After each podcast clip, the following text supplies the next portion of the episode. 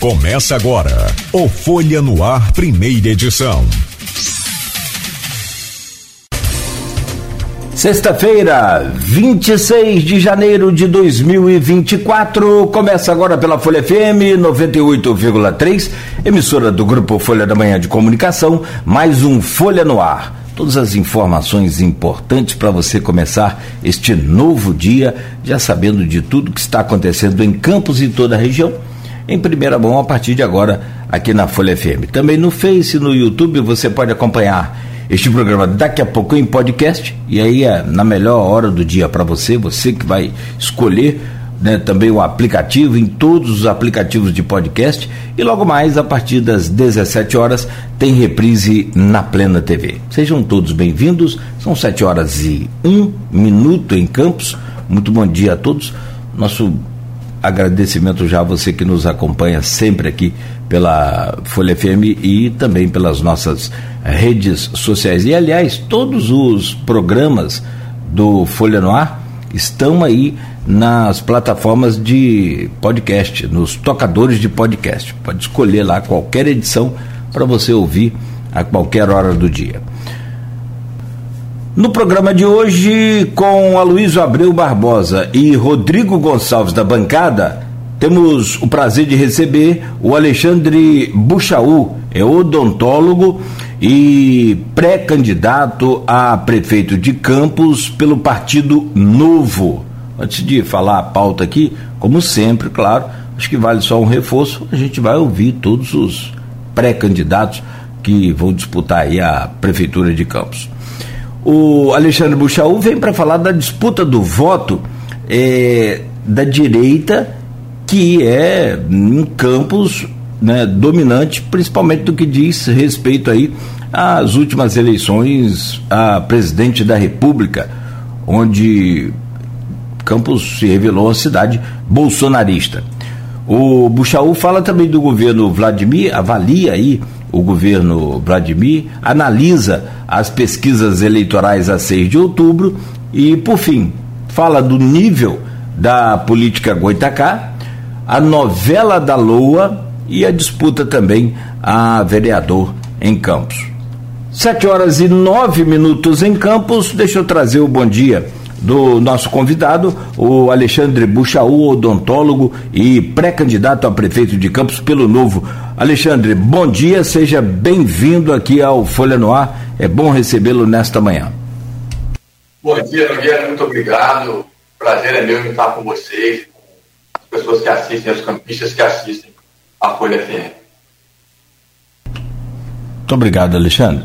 É, deixa eu trazer o bom dia também do Rodrigo Gonçalves, jornalista e editor de política do jornal Folha da Manhã, do portal Folha 1 também. Rodrigo, bom dia. Como sempre, muito bom poder contar com sua presença aqui nessa bancada. Seja bem-vindo, bom dia. Bom dia, Nogueira. Bom dia, Luiz. Um bom dia especial ao nosso entrevistado, Buxaú, e também todo mundo que acompanha a gente em 98.3 não só aqui em Campos, mas também nas cidades vizinhas, e todas aquelas pessoas também que estão com a gente nas redes sociais, no Facebook, no YouTube, sempre participando, deixando seu comentário. Então, um bom dia a todos. Obrigado. Vamos lá. E nessa semana, é, como a gente trabalha em revezamento nessa bancada, né? Vocês dois têm outros é, pequenos afazeres, além do programa de rádio, é só um jornal e um site para tomar conta. Deixa eu trazer o bom dia do Aloysio Abreu Barbosa também, sempre muito bom poder contar com sua presença aqui nessa bancada. Bom dia, Aloysio Abreu Barbosa, seja bem-vindo.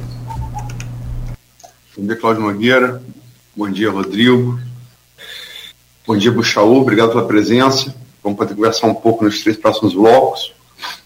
Sempre com cuidado de é, não falar em proposta de governo, pois isso é vedado pela legislação eleitoral, para fazer análises conjunturais, não podemos falar, pelo menos não até as convenções de julho, em propostas de governo. Tem que ter muito cuidado, sobretudo no programa ao vivo. É, bom dia, sobretudo você, ouvinte, e pelo streaming é, telespectador do Folha no Ar. Nosso bom dia especial às categorias que nos acompanham sempre nesse início de jornada de segunda a sexta-feira, os taxistas, motorista de aplicativo, professores e pais de aluno. O é, Campos, nas duas, nos segundos turnos é, das eleições presidenciais de 2018 e 2022, Campos se mostrou uma cidade bolsonarista. Né?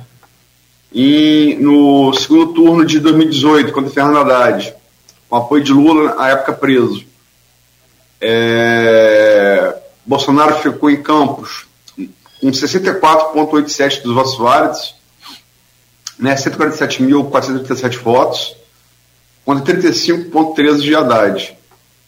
E no segundo turno de, de, de 2022, agora contra Lula, né, mais recente, Bolsonaro teve 171.999 votos. Embora tenha subido o universo de eleitores, proporcionalmente ele diminuiu, diminuiu um pouco. Deu 63,14% dos votos válidos. Ainda assim, é um espólio. É... Os números falam por si. Né?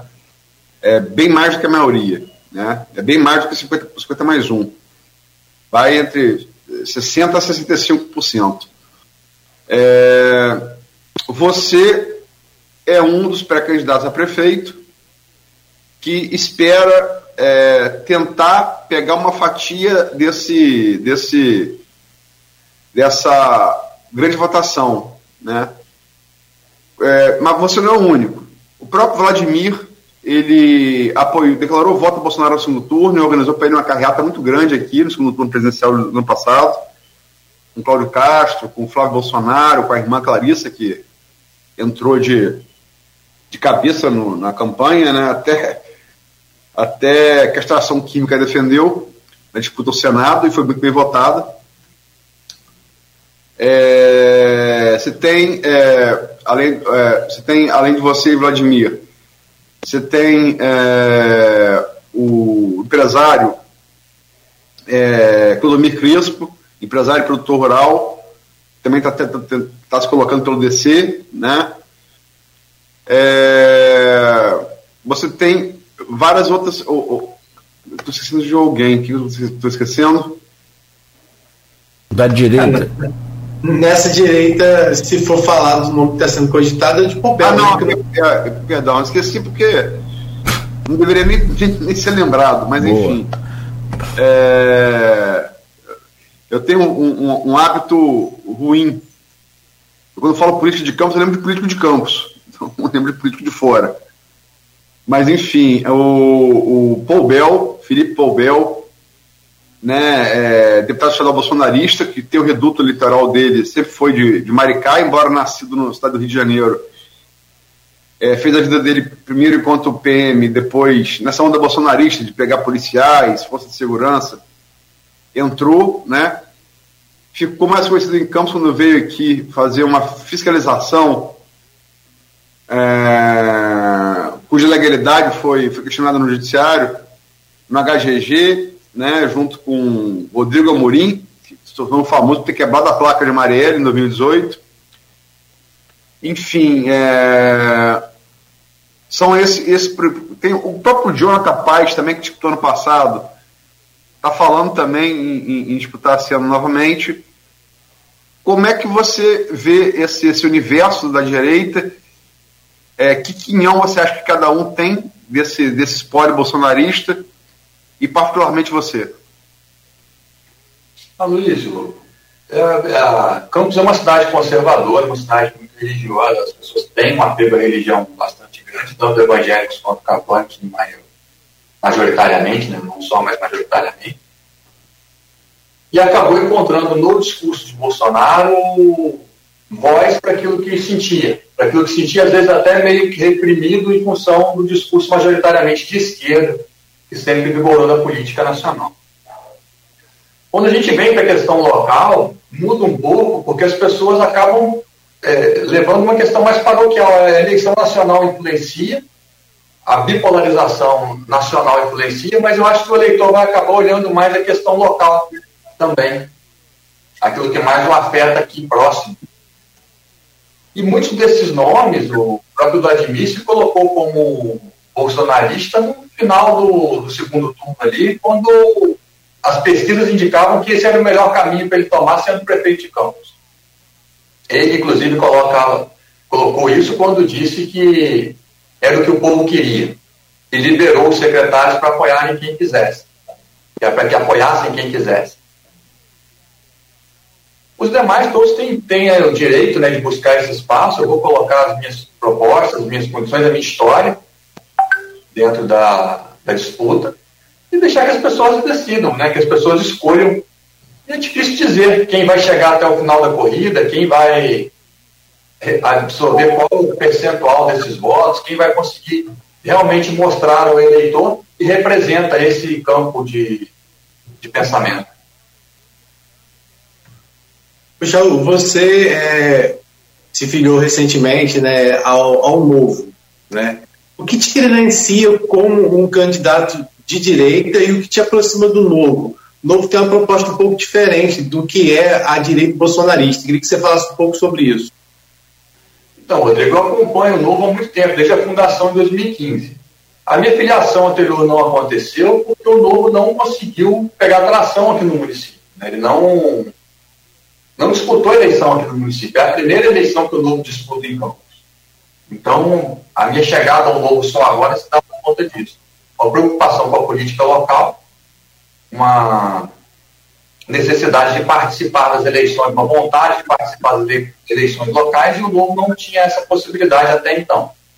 É a primeira vez que disputa aqui. E eu tenho uma história de participação política quase que toda no antipetismo. Né? Eu me filiei ao PSDB lá atrás em função desse antipetismo, dessa, dessa necessidade de fazer algo mais do que ficar apenas insatisfeito em casa que é justamente a bandeira do novo, né? sair da insatisfação para a ação. Saindo lá, e vindo candidato e tentando depois, na eleição municipal passada, ser candidato a prefeito, mas sem conseguir a, o partido, e agora como pré-candidato do novo. Toda uma trajetória sem, sem jamais ter, ter sido em, nesse espectro político. Os eventos que eu participei, os eventos que eu organizei, todos foram dentro dessa linha de pensamento.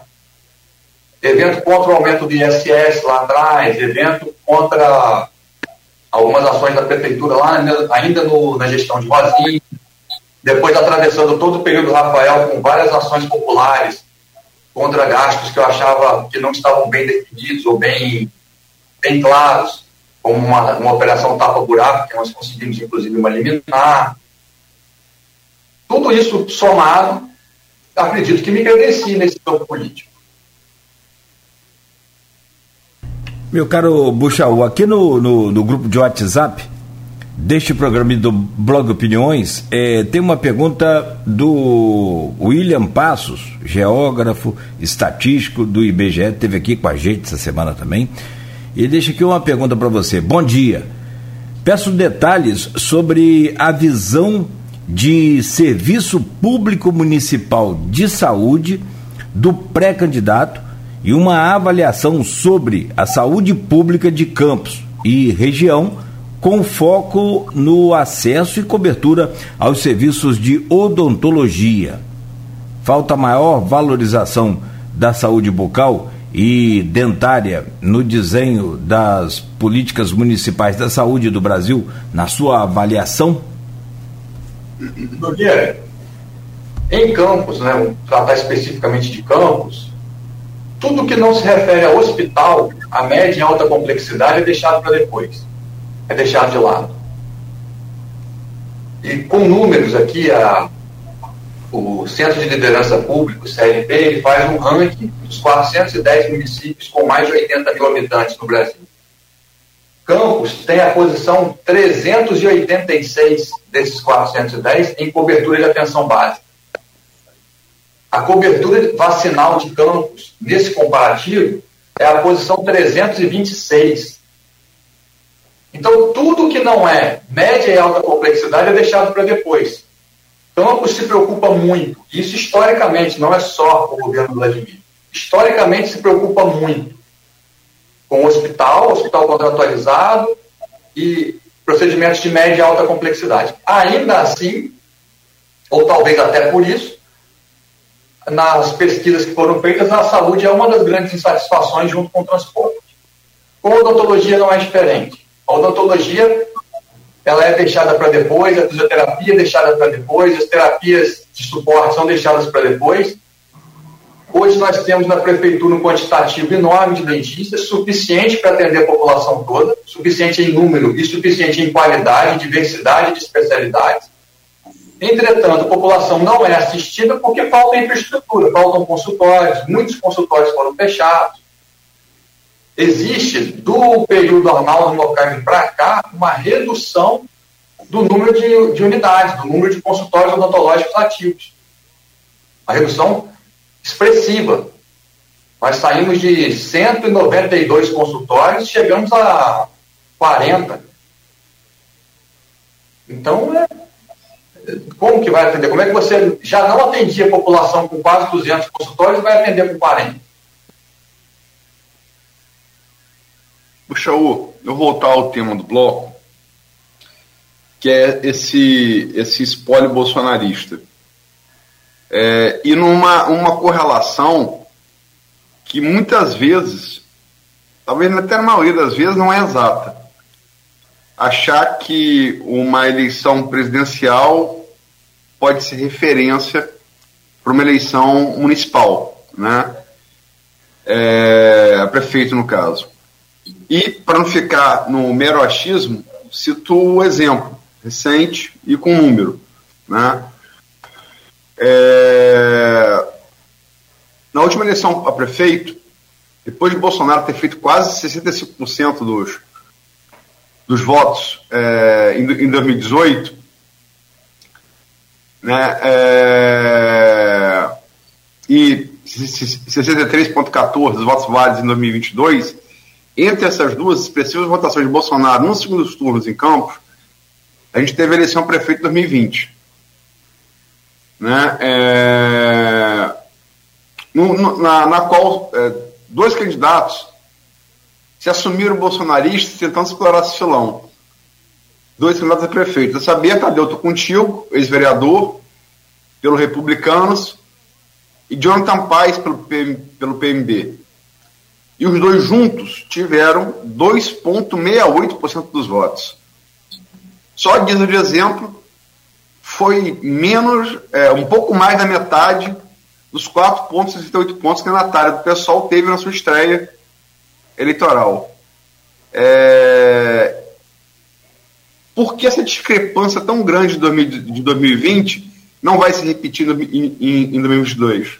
Eu incluiria aí também o Cláudio Rangel que foi candidato, e acho que um pouco nessa linha. Mas o.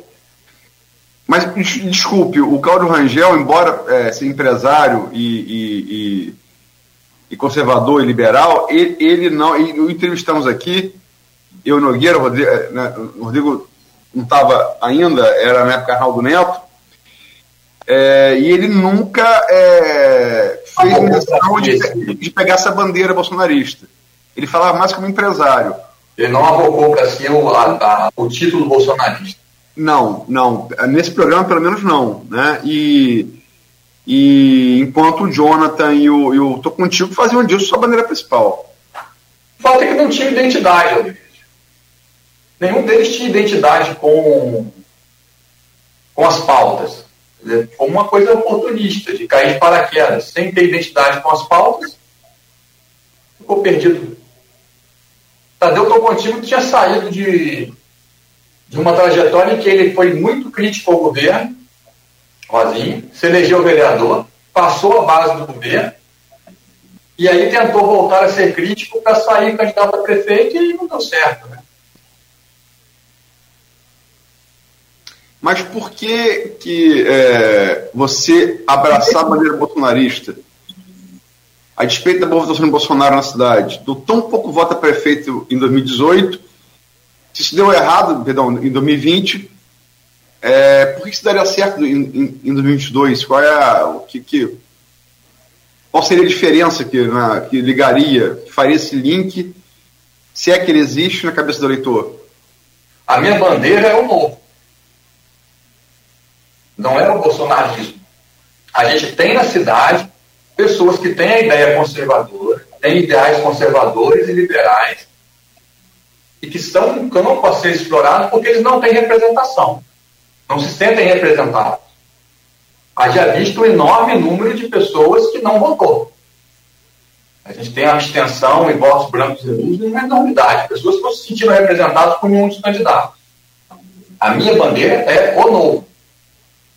É a liberdade, liberdade com justiça, liberdade com, com racionalidade. Então, eu queria só continuar nessa linha e perguntar, é porque a gente sabe que o crescimento da direita em Campos se deu por conta desse público que você está falando, mas deu também muito de, pela, pelo apelo popular que se tinha, de um linguajar às vezes mais é, escrachado em algumas coisas, é, que teve uma penetração maior, às vezes até em algumas camadas é, mais, mais populares, mais vulneráveis, vamos dizer assim, socialmente. Como fazer também isso? Como, como você pretende penetrar nessa camada que veio a reboque do Bolsonaro é, com essa visão que fez a direita crescer, mas que não era essa visão empresarial, essa visão que você está falando, era uma visão um pouco mais é, com esse apelo mais popular, mais escrachado. Como você pretende penetrar nisso e se, se essa intenção também, porque a gente sabe que é, só com voto empresarial, talvez, ou até mesmo com esse voto que você está falando daquela pessoa que não vai à urna e que né, você acredita que possa ir a partir do seu nome, mas como você pretende pegar essas camadas mais, vamos dizer assim, socialmente é, mais baixas? Rodrigo, o grande desafio é comunicar-se com as pessoas. Tem pessoas muito diferentes na, na sociedade, precisa conversar com todas elas. E para conversar com todas elas, precisa se fazer entendido. E aí um linguajar muito rebuscado não vai alcançar realmente essas pessoas, mas também não precisa ser uma experimentação. Dá para conversar com todo mundo, as pessoas são inteligentes, elas são capazes de alcançar argumentos sem que se, sem que se apele para querer destruir o outro, para querer fazer acusações infundadas. Texto crítica, inclusive, ao comportamento tanto do Vladimir como do Paulo Irano no Hospital Geral de Guarulhos, quando acusaram o presidente da Câmara, o Marquinhos Bacelar, de forma muito assintosa, muito forte, Paulo Irano, inclusive, dizendo que o, uma, se morresse alguém na HGI, o culpado era o Marquinhos, que era um assassino, porque isso leva, quando cai na, na população com menos, com menos capacidade, com menos educação, com mais dificuldade de compreensão, você acaba provocando uma tragédia. Um indivíduo desse pode cometer um ato impensado, absurdo, diante de uma comoção muito grande contra o outro. Isso é, um, isso é uma coisa muito perigosa. E eu não vou entrar nesse tipo de, de discurso pelo risco que ele representa, risco físico e pessoal aos outros candidatos, como também representa um risco à nossa democracia, não é algo que eu pretendo fazer. É, essa, essa coisa do, do nível da, do nível do político atacar está na pauta, mas é mais, mais para frente. E, e, não foi, é, foi realmente é, a fala de Paulo Irano, embora Paulo Irano não tenha falado a palavra assassino, essa palavra substantiva não foi empregada por ele. Lógico que ele falou se atribuir responsabilidade de uma eventual morte na saúde a Marquinhos mas o substantivo assassino não foi empregado. É, embora o sentido esteja expresso, né? É, na, naquele mesmo dia, Marquinhos também fez é, é, críticas muito duras, no mesmo, mesmo tom a, a Paulo Irano e em resposta por óbvio, ele foi provocado a Paulo Irano e, e a Vladimir. É, o próprio Marcos Bacelar também, o pai, né, de ameaçar. Eu, eu, eu ia chegar lá. É, entre a fala de Pauleirano pela manhã, não foi no mesmo evento. Pauleirano foi pela manhã e Vladimir foi à tarde. É, teve um almoço entre Marco Bacelar pai e Vladimir, em que eles acordaram tentar baixar a corda de lado a lado. E Vladimir sai desse almoço para é, para fazer críticas duras a Marquinho né, é, é, é, na, lá, lá no HGG. O que vai gerar dois dias depois, no dia 11, onde tem aquela manifestação de, de gente da, do, do governo e é, das instituições de assistência que ficariam amíngua sem a lua, né? É, e de, de assistidos familiares. Após é, as duas coisas, aí Barça Barcelar é, fez um vídeo que foi, é, eu acho que talvez o capítulo nessa história, essa história sem grande, sem grande exemplo positivo, foi o usou coisas irreproduzíveis, né? O, o, capítulo mais triste da história. É, é, é. é enfim, é, mas isso vamos, vamos tratar disso no, no, no, no bloco posterior. É, é, você falou sobre, deu números aí é, sobre a saúde. Você usou cobertura vacinal.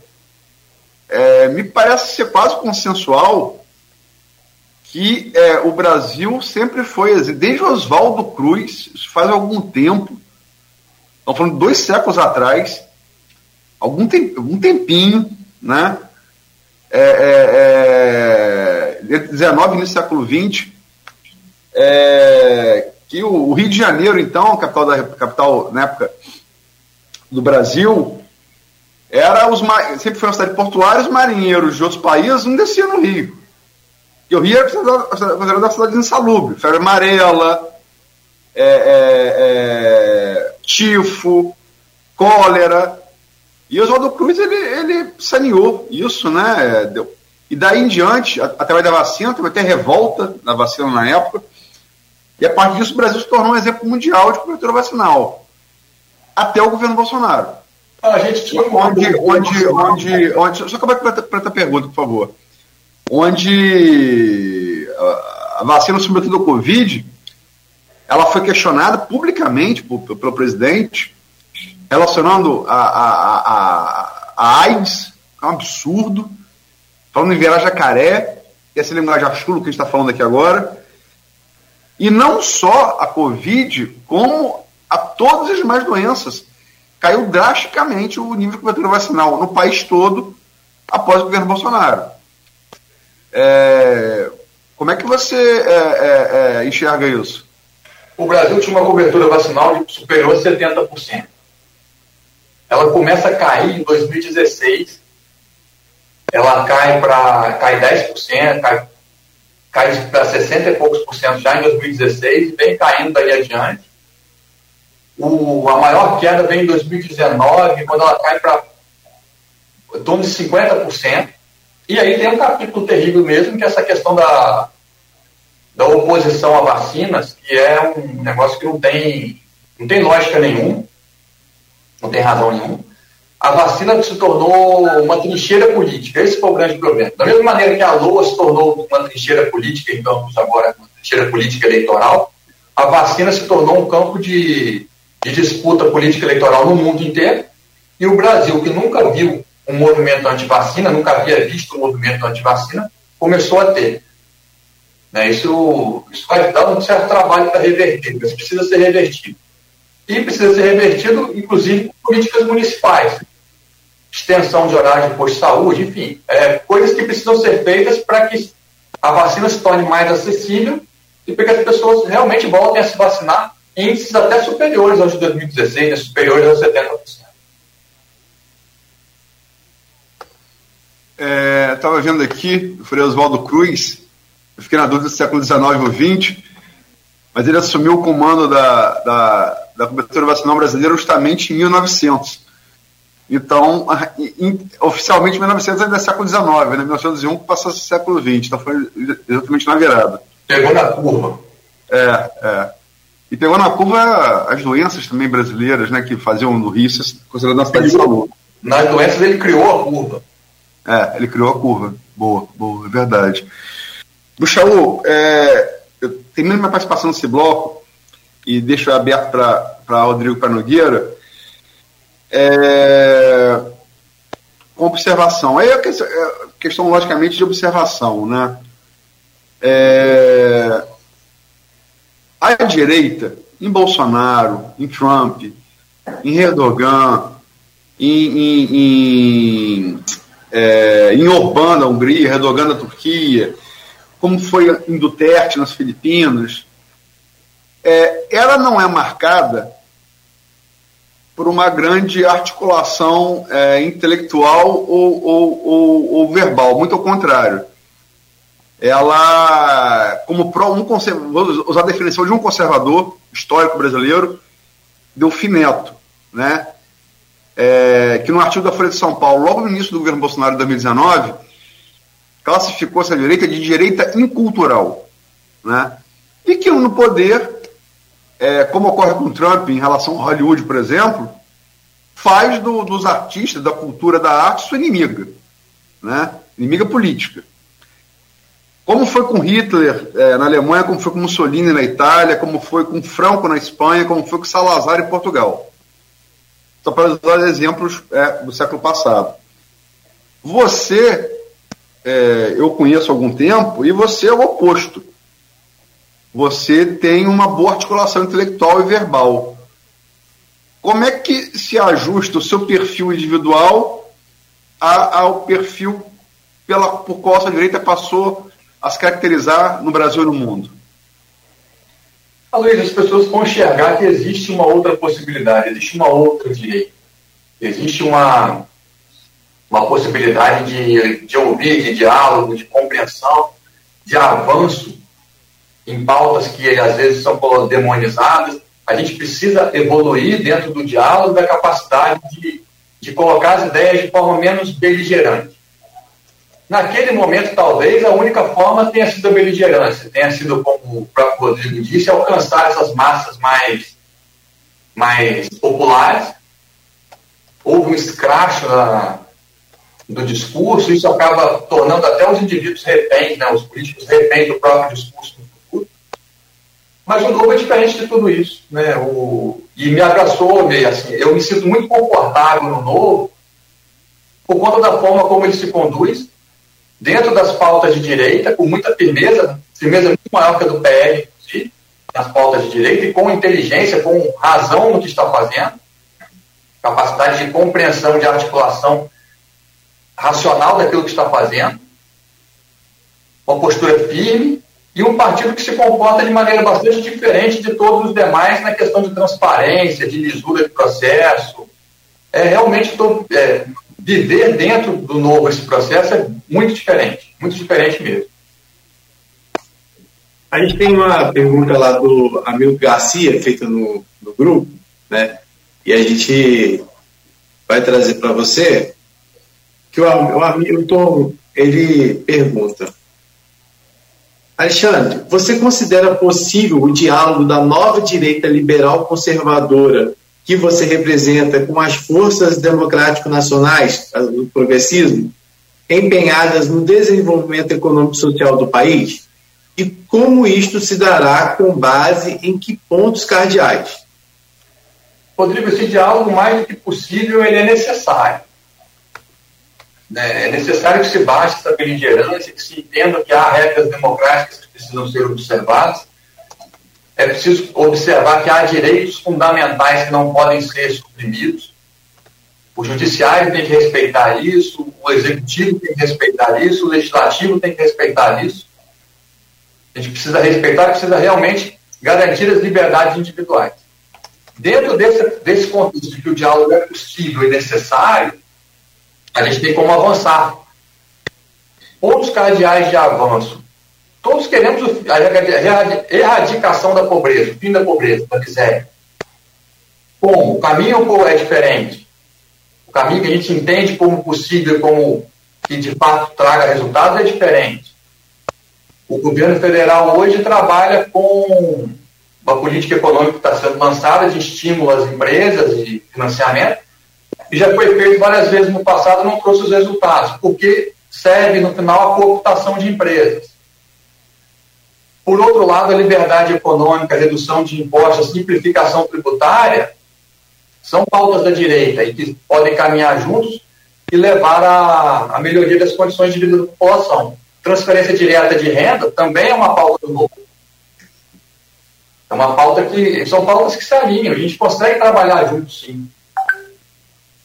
João, agora tem algumas pautas que são mais delicadas e que foram, é, de uma certa forma, é, elas sempre foram atreladas, principalmente nesses últimos tempos, à questão da direita, que é a questão da ideologia de gênero, a questão também, de, às vezes, do, do assistencialismo muito é, visto como exacerbado em algumas, em, umas, em questões.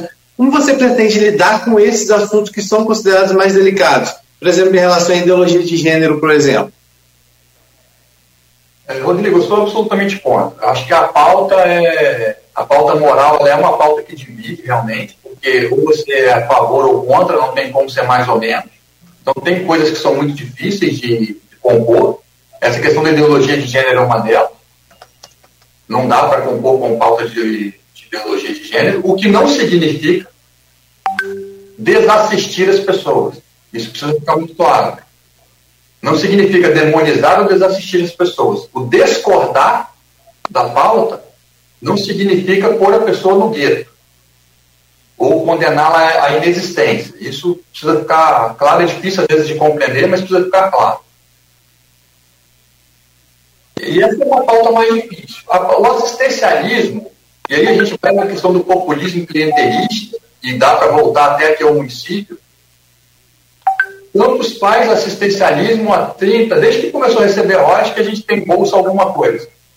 É, mas eu queria que você concentrasse mais na questão do governo federal, porque o Bolsonaro, ele, de uma certa forma, ele, ele chegou ao governo com esse discurso, mas quando teve a reeleição, foi nisso que ele muitas vezes teve que se segurar, né, para poder conseguir essa reeleição. Antes da gente entrar mais local, que você falasse um pouco dessa questão do cenário nacional, né, também porque isso também foi uma coisa que o Bolsonaro, de uma certa forma, meio que combatia e no final das contas, mesmo, por mais que ele estivesse meio na pandemia, ele abraçou e tentou levar isso até os últimos momentos para poder se manter no poder, inclusive. Pois é, é o uso eleitoral da questão social. O Novo discorda disso, eu discordo disso. A questão é a seguinte: é, a assistência social é importante, a assistência direta ao indivíduo é a melhor forma de você tirá-lo da miséria absoluta. Ela precisa ser em valores o suficiente para fazer diferença na vida daquele indivíduo, não adianta ser uma esmola, mas ela precisa ter é, racionalidade na medida de resultado. Não dá para medir o, o, programa social pela quantidade de pessoas que você tem eternamente dentro dele. Ou por um valor de bolsa chutado. Ah, vai ser 200, vai ser 400, vai ser 600. Mas por que, que vai ser esse valor? Que resultado se espera a partir desse valor? Que resultado se está obtendo a partir desse programa? As crianças estão mais na escola?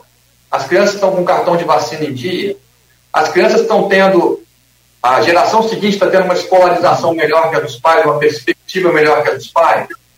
Os pais estão tendo qualificação para emprego. Essa é a, a ideia do novo a respeito da questão. E não foi o que foi feito. O que foi feito é simplesmente bolsa a ter direito e sem, sem muito critério na, na adesão. Inclusive, tem vários relatos de fraude, muitos relatos de fraude, de pessoas que não precisavam estar recebendo em outra ponta, o indivíduo que de fato precisa não consegue receber porque ele não tem acesso nem ao cadastro, ele não, a miséria dele é tão absoluta que ele não consegue acessar o cadastro. E são programas que servem à perpetuação da miséria, porque ele não tira o indivíduo daquela situação. Nem o indivíduo que recebe hoje, nem a geração seguinte. Buxaú, só para fechar aqui também minha parte, bem som, rápido. som. Tá, desculpa, perdão. Buxaú, só para fechar minha parte também, bem rápido. É, sobre o partido, partido novo, partido de uma forma em geral, até que ponto você acredita que o partido é, novo, por exemplo, vai influenciar ou positivo ou negativamente num resultado é, eleitoral? Por exemplo, João Amoedo teve aqui nesse programa, né, Luísio? É, eu pesquisei, não vou conseguir lembrar, 1 de outubro de 2021. Logo depois disso, ele saiu do, do, do novo. E João Amoedo é um empresário bem sucedido, dispensa comentários sobre essa vida é, empresarial dele. E o novo surgiu a partir justamente desses empresários. E surgiu até, me lembro bem, é, é, o, o, partido com a cara do mercado, é o partido do, do, do patrão. Como é que é trabalhar novo e aí eu te pergunto novamente, se isso tem influência ou não. Me parece que partido no Brasil, me parece, isso é opinião minha, poucos são aqueles que influenciam diretamente na, na, na, eleição, como por exemplo o PT. Tem aqueles que simpatizam e aqueles que não votam de jeito nenhum. Já Bolsonaro, por exemplo, não importa o partido que ele esteja, quem gosta, gosta, quem não gosta, não gosta. Como é que é trabalhar o novo para além da 98, por exemplo, aqui de Campos? Nogueira, isso é uma caricatura do novo, essa coisa de ser o partido do patrão. O, um, foi um grupo de pessoas que se reuniu com a proposta de criar algo diferente do que se vinha tendo. Um partido que não usasse dinheiro, recurso público do fundo eleitoral, do fundo partidário, um partido que tivesse uma pegada mais de sociedade civil na política. A ideia foi essa. O Amoedo se afastou do partido por divergências de condução dele e da condução que o partido adotou o Amoedo resolveu apoiar Lula, o partido resolveu apoiar o Bolsonaro na reeleição, o novo, e aí o Amoedo foi, se afastou do partido. O Novo, ele é o único partido hoje que não tem ninguém com condenação por ficha suja. Ele faz questão de filtrar isso. O Novo faz processo seletivo para os candidatos. O meu processo seletivo foram cinco etapas de prova. A última etapa foi a apresentação para uma banca, é um ex-deputado de Santa Catarina, Fábio Osterman, que tem mestrado em Harvard, em ciência política. O outro da banca era o Ricardo Melão, que é um ex-deputado de São Paulo, advogado com especialidade em direito administrativo tributário. E o Hélio Seco, que foi candidato a vice-governador na chapa do Ganime, que é doutor em biologia. Nessa última etapa, essa banca, eu tive que apresentar um diagnóstico com, com números de alguns problemas de campos e apresentar possíveis soluções. Eles estão um partido muito criterioso. Os vereadores todos fazem processo seletivo, mais simples, mais fácil. As pessoas, quando ouvem falar disso, quando a gente consegue ter acesso às pessoas para que elas conheçam esse processo, para que elas conheçam a forma de proceder do novo, elas gostam e realmente veem estar diante de algo diferente do que vinha acontecendo até então. Acho que isso pode é, tocar as pessoas e fazer com que elas façam a opção por validar a candidatura do novo, por dar o seu apoio ao novo. O, é... pesquisa não é bola de cristal e nem infalível, mas pesquisa é muito eficiente a apontar tendência, né? Sobretudo a curva dessa, dessa tendência, se ela é ascendente, se ela é descendente, se ela está estável. É, Campos é, é, teve três pesquisas divulgadas pela Folha, as quais eu tive acesso à íntegra. Né? Eu só analiso pesquisa que eu posso ver íntegra pelo motivo simples, né? Você pode tirar uma, uma pesquisa onde você esteja bem, você pode tirar uma fatia ruim e dizer que está ruim, e vice-versa. Uma pesquisa que está mal, no geral, tira uma fatia positiva, você passa a ficar bem.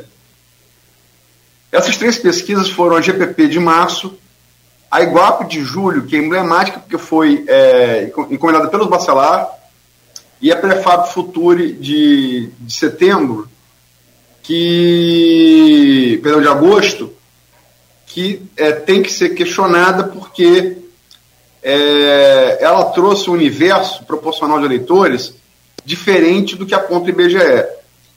Como esse universo de eleitores foi feito para aumentar a parcela de evangélicos e aumentar a parcela de zeradores salários mínimos, que são, em tese, o eleitor de campos mais garotinho, é, essa pesquisa pode ter sido enviesada para tentar favorecer Vladimir.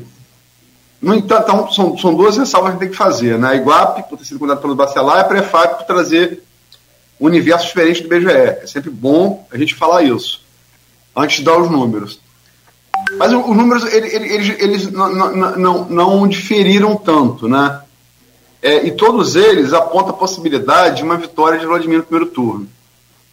A pesquisa estimulada, né, é, onde se apresenta o disco com o nome dos candidatos, na GPP de março, é, Vladimir teve 50,4, Caio Viana 18,1, Marquinhos Bacelar 5,8, Tiago Rangel 2,9, candidato do PT 2,6, CVC Direita Campo 2,3. CVC que já disse, até publicamos no ponto final, que ele não vai ver prefeito, vai vir, vai vir vereador.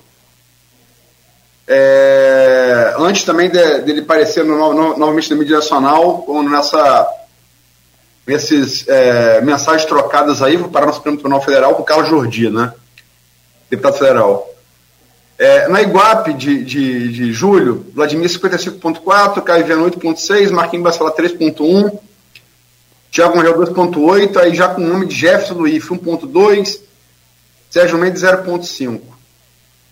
E a Prefab Futuro, Vladimir Garotinho 66.8, Caio Viana 8.6, Marquinhos Bacelar 1.6, Thiago Rangel 0.8, CVC Direita Campos 0.7, Jefferson Luiz 0.2. É, todos eles indicam uma vitória de Vladimir no primeiro turno. E a GPP é, fez uma em dezembro também, a qual eu não tive acesso à íntegra. Mas eu tive acesso a. a, a e aí vou repetir essa fatia, não para considerar uma pesquisa que eu não analisei a íntegra, mas para analisar esses números em comparação com a de março, que é o mesmo estudo e a, e a mesma metodologia, né? Nessa GPP de março, de, perdão, de dezembro, o Vladimir tinha subido de 50,4% para 54% de intenção de voto na, na estimulada. E sem Caio, com Carla Machado, cuja condição de elegibilidade, segundo o TSE e segundo é, o Supremo Tribunal Federal, ela inexiste, né, estava com 16%. Todos esses números dão, apontam uma, a possibilidade de vitória de primeiro turno. É, como é, você e a oposição, de maneira geral, pretende fazer para mudar essa, em 2024 essa tendência inequívoca de, de, de, de 2023? Ah, Luiz, o fato é que em 2023, Vladimir surfou sozinho, né? Assim, ele pegou ele navegou sozinho em Mar de Almirante. A oposição frágil, uma oposição que, que se aliou ao governo em troca de ser atendido em alguma coisa lá. E aí você teve uma pacificação que permitiu ao Vladimir nadar de braçada, como dizem no, no popular. Ele levou todo o ano de 2023 com muita facilidade. Ele só teve, começou a ter dificuldade na LOA, e aí a, a briga da LOA foi uma coisa terrível, acabou o favorecendo. Ele saiu favorecido disso e foi mais agora, início de 2024, mais do que 2023. A oposição foi muito ruim, muito frágil, muito. Enfim, não, não teve estratégia nenhuma nesse aspecto, a estratégia eleitoral não usou o espaço que tinha, não usou o tempo que tinha, não usou a voz que tinha na Câmara, enfim. Isso permitiu, deu muita facilidade a Vladimir.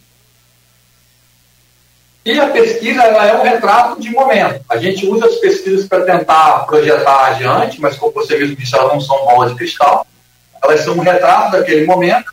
E na série histórica a gente tenta entender, construir um filme e fazer uma perspectiva de futuro. E aí, como dizem nos investimentos, né? Resultados passados não são garantia de resultados futuros.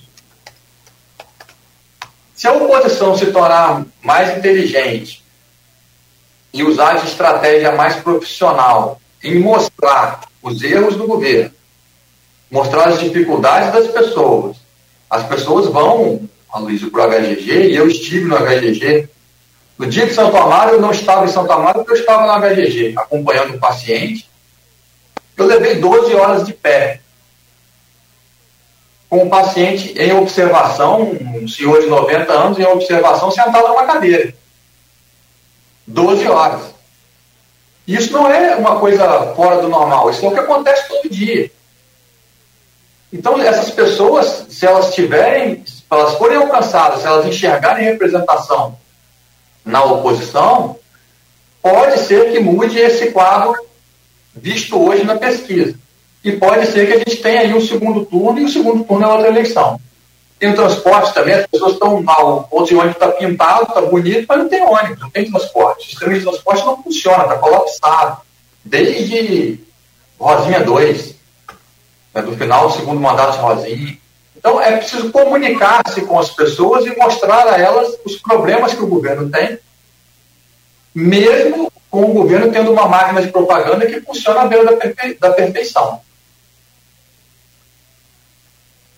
É, é, essa coisa de. Você falou aí da, da, da questão da LOA, que é uma coisa que está no, tá no próximo bloco, mas você fez uma observação que parece ser o consenso geral. É, essa manifestação, e sobretudo o apoio que, que a votação da LOA teve quase unanimidade da, das instituições filantrópicas de saúde e assistência social da cidade, que não sobreviveriam sem LOA, né, é, que isso favoreceu o Vladimir. Então, o favoritismo que, de 2023, ele já existia, é, em tese ele abre 2024, né, ampliando isso.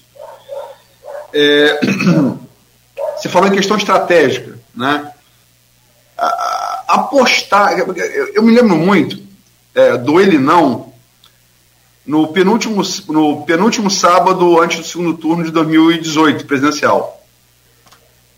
É, teve aqui na Praça Salvador, tem várias, várias, vários, vários pontos públicos do Brasil.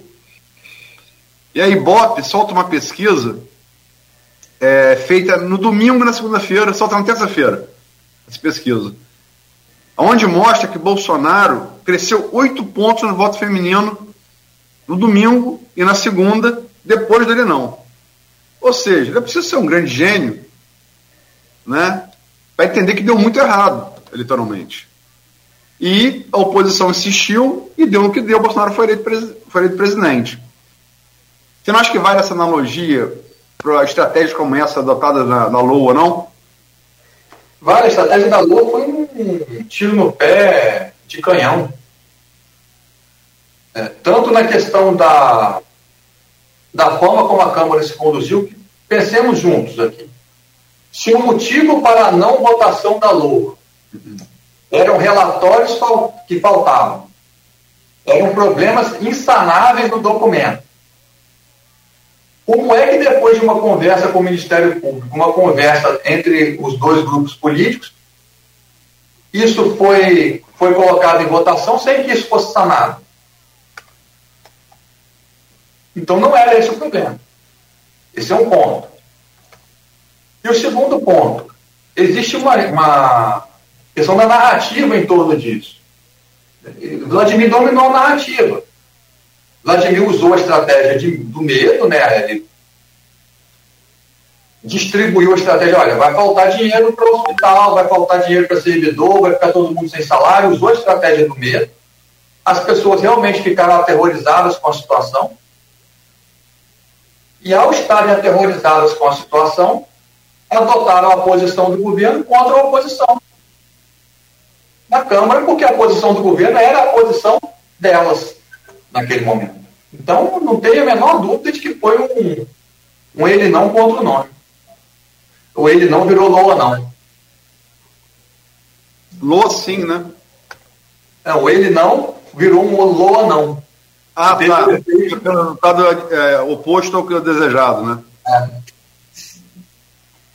Já falando de pesquisa ainda, voltando para o próximo desse bloco, é, você fala muito na questão da saúde, né, dos problemas que a saúde é, tem no município. Mas a própria pesquisa de EPP, que inclusive o Aloysio, quando fez a análise, trouxe isso, né, Luiz?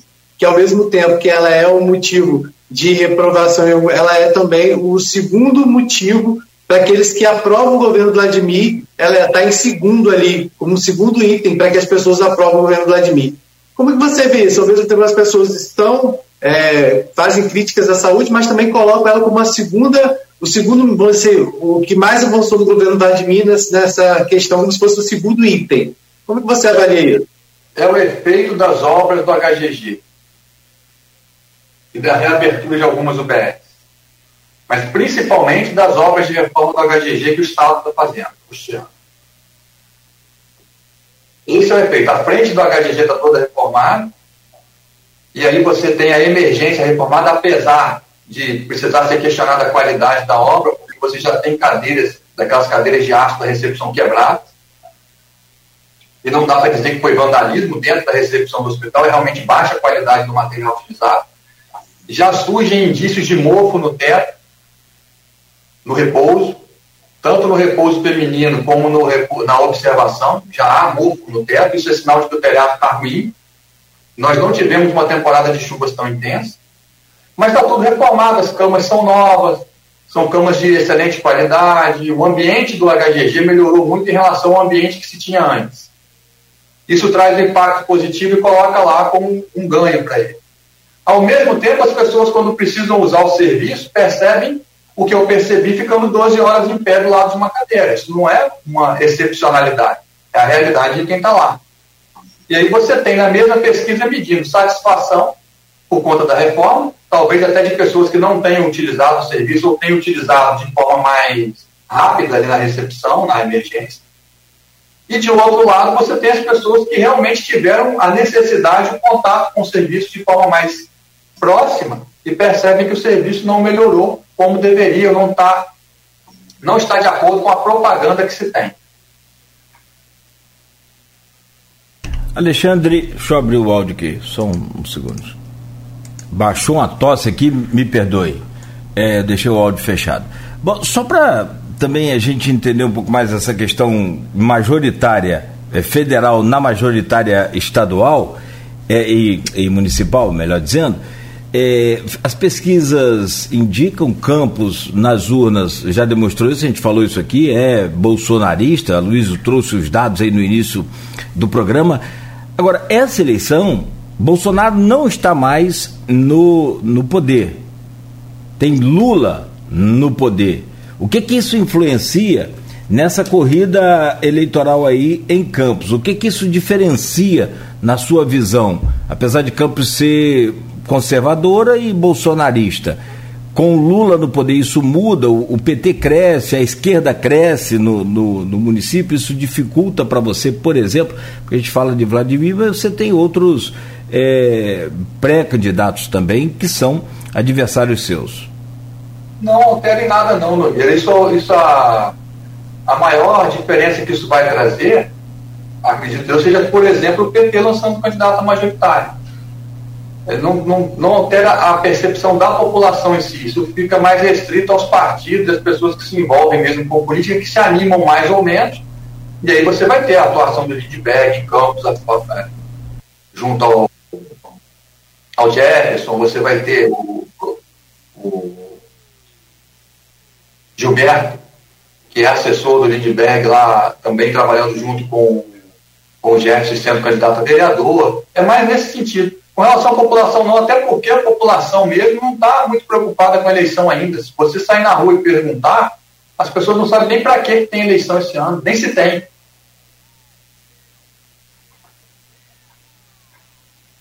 Está fechado, Luiz.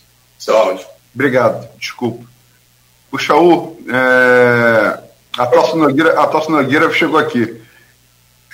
Até que foi mesmo, mesmo motivo, tosse. É, puxa, o, é, tá nesse bloco também é, a avaliação do governo Vladimir Garotinho. Estamos abrindo o último ano do governo, né? No qual você, em análise da questão da LOA, antes da votação, ressalvou que tem um bilhão guardados é, para ser gasto pelo executivo nesse ano, nesse ano eleitoral. É, que avaliação você faz desses três primeiros anos do governo Garotinho? Nota de 0 a 10 e por quê? Ah, Luiz, o, o governo de Vladimir tem um, um setor do governo dele que merece nota 10. Propaganda. Propaganda do governo Vladimir é excepcional ele anda cercado por fotógrafos, por filmmakers, por social media. Ele colocou todos os digital influencers quase da cidade para trabalhar para ele, levou todo mundo para o farol. Então o setor de propaganda dele merece um 10. O resto, não. O resto funciona aí numa média, um então 6, dá para passar de ano. porque não funciona bem. Você teve um letreiro construído no farol sem planejamento, né? aquilo é evidente que as pessoas iam subir aquele letreiro, sem planejamento, mal construído, quebrou já as três vezes, aí encheram de cimento. Semana passada caiu uma ponte no Imbé pela segunda vez, a ponte havia rompido, foi recuperada pela prefeitura e caiu de novo, agora caiu de vez. Tem um setor de engenharia que não está funcionando, de planejamento. Nós temos agora um planejamento emergencial para combate à dengue. Se tem planejamento de combate à dengue, você não teria uma emergência de dengue. Você teria um planejamento acontecendo ao longo dos anos, você não chegaria numa emergência. Então é um governo que vive de apagar incêndios, como sempre aconteceu. Campos tem governos que vivem de apagar incêndios você não tem resultado na ponta. A própria questão de incluir 10 mil pessoas no cartão Goitacá, o cheque cidadão aí 4.0. Essas 10 mil pessoas no cartão Goitacá não estavam passando fome no ano passado? Não estavam passando fome em 2022? Quando se guardou esse 1 bilhão para usar nesse ano? Só começaram a passar fome agora? Então, é, assim, tem, tem coisas que você vê que tem um objetivo só eleitoral, apagar de incêndio, não, tem, não é preocupação ou projeto para a cidade. Então, com seis para passar de ano aí, porque vem fazendo alguma coisa, mas não, não é um bom governo, não é um governo que a gente possa olhar para frente e dizer, olha, temos aqui uma mudança na curva, como foi o Oswaldo Cruz na hora, temos uma mudança na curva em Campos e a perspectiva de cultura é diferente. Tanto que Campos está no, no, no ranking do CRP lá em, em competitividade entre os municípios, que é um compilado de todos esses outros dados que eu trouxe muitos outros, na posição 233, entre os 410 municípios com mais de 80 mil habitantes. Então, um, uma coisa que ele alardeou como sendo uma grande vitória, a subida no ranking da gestão fiscal da Fundação do, do, da Pijam, IFGE. Então, subiu acho que 23 posições.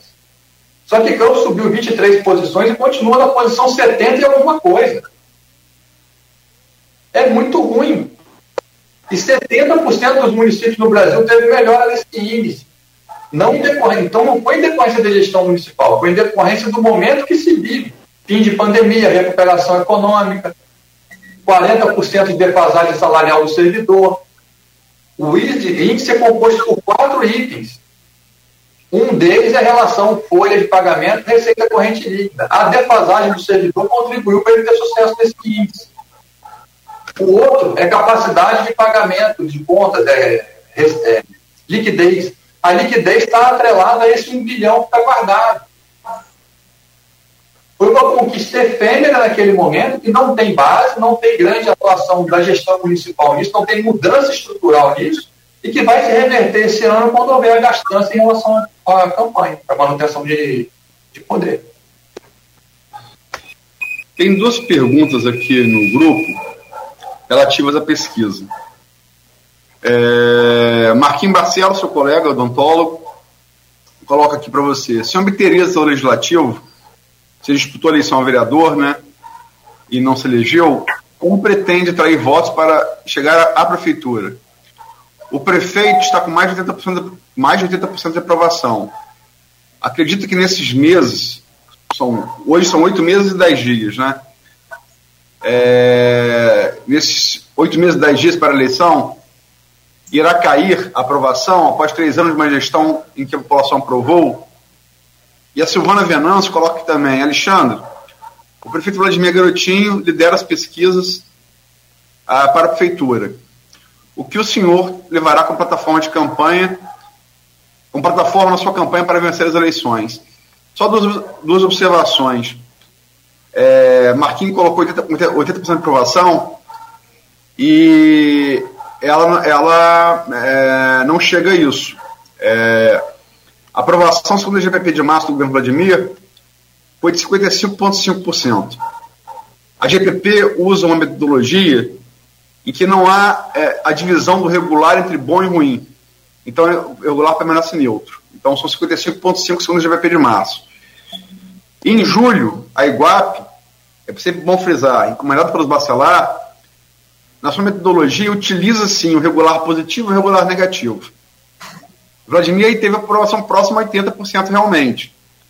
Mas 74,7 dividido entre 12,6 de ótimo, 38,5 de bom e 23,6 de regular positivo. E a Prefab Future fez uma pergunta simples, né? Você aprova a gestão do prefeito Vladimir Garotinho? 77% sim, 12,8% não. Então, os números são esses. Em relação à Silvana, a gente tem que destacar a gente não pode falar aqui plataforma de, de, de campanha. Né? A gente pode falar em estratégia, você pode, pode, pode pretende usar, mas não em plataforma de campanha, porque isso é vedado pela, pela legislação. Então, o, o Marquinhos traz aquela questão das pesquisas que pega exatamente esses três anos passados em que Vladimir governou sem oposição, governou sem ninguém, que ninguém mostrasse à população os seus erros, e aí a propaganda dele muito forte. E não bastasse isso, ele governou esses três anos comparando com os quatro anos de Rafael anteriores, que foram um tremendo desastre. Então, essa comparação, ele saiu muito beneficiado. E hoje, se perguntar à população, eles não sabem quem são os outros candidatos. Porque não houve essa, essa colocação ainda. Então, quando houver a colocação realmente das candidaturas lá em agosto, as pré-candidaturas ainda agora, as pessoas vão começar a ver diferenças de projeto, diferenças de perspectiva sobre a avaliação do governo, que por enquanto a narrativa do governo está dominando, a propaganda do governo domina. Então, eu acredito sim que haja queda nesses índices, até porque esse índice do governo é um teto, Vladimir não tem mais quem alcançar depois disso, ele já é absolutamente conhecido pela população, a propaganda dele está funcionando no máximo, o tempo inteiro. Então, ele só tem como cair, não tem como subir. Não tem espaço para subir. A colocação das outras pré-candidaturas, a colocação dos outros projetos, tende a levá-lo para baixo. Fazendo um trabalho bom de oposição, mostrando os erros, mostrando as dificuldades, dando voz às pessoas que estão insatisfeitas, dando a elas uma opção, eu acredito que ele vai cair sim acredito que a gente vai ter um segundo turno.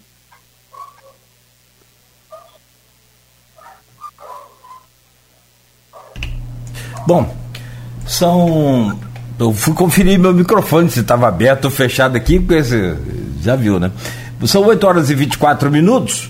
É, meu caro Alexandre Buchaú, uma pausazinha rápida para a gente fazer esse intervalo e então para o fechamento do programa no, no próximo bloco. Rapidamente aqui, são 8 horas e 25 agora, no oferecimento de Coagro, Proteus Unimed Campos, Laboratório Plínio Bacelar e Vacina Plínio Bacelar. Voltaremos a seguir com o Folha no Ar, bem rápido, bem curto esse intervalo. Maurício Batista tá no desespero, depois que Dona Sebastiana botou pressão, já estava com a mão aqui na medalha de ouro, ouvinte número um. Maurício Batista correu aqui, acho que tem 12, tem 8, depois de 8 ele botou a Luiz. Tô ligado aqui pelo rádio. Eu tô, eu tô achando que, que Maurício é o Botafogo, Dona Sebastiana é o Palmeiras. boa, boa, boa. E abre o olho, que Dona Sebastiana tá lá, ó. Ele tá rindo aqui agora. Mas segunda hoje, você perdeu, só, só perdeu provando. Verdade, verdade. Isso mesmo. Um beijo para quem não sabe aqui, dona Sebastiana é mãe do nosso querido Rodrigo Gonçalves. Aí ela já está já tá se orgulhando desse título, tá? Eu chego lá, ela, ela, acho que ela tá dormindo com o celular do lado. É quando o Cláudio solta, ela já tá no bom dia. Ela é uma graça, ela é uma graça. E, e Maurício. Sim, não, não, só ia dizer que Maurício Batista é aquele ouvinte número um lá desde de, de, de março de 2019, quando a gente começou aqui a rádio e o programa. E os dois, só... os dois nos orgulham muito, de todos eles. Desculpa. Desculpa. É, só para registrar aqui, na, na, resposta do. Eu ia falar no início do programa, no início desse bloco, acabei esquecendo. O Henrique da Hora, em relação à pergunta do Rodrigo ao Buchaú, e a resposta do Buchaú, é, sobre a questão do novo, a questão partidária do novo, ele coloca aqui: os dois fundadores foram colocados para fora do novo. o Roberto Mota e o João Amoedo. Existe um livro que relata isso, Os Inocentes do Leblon, que é um verso de uma música de Marina, né? Marina Lima. Você quer comentar, Buxaú? Não, o Roberto Mota saiu lá atrás, foi ah, por, por ação, inclusive, do Amoedo, é, por discordância dele, do Amoedo, e depois o Amoedo saiu por discordância do posicionamento partidário. Não tem, não tem uma teoria da conspiração, não tem nada que se possa imaginar, não tem uma seita secreta envolvida, nada disso.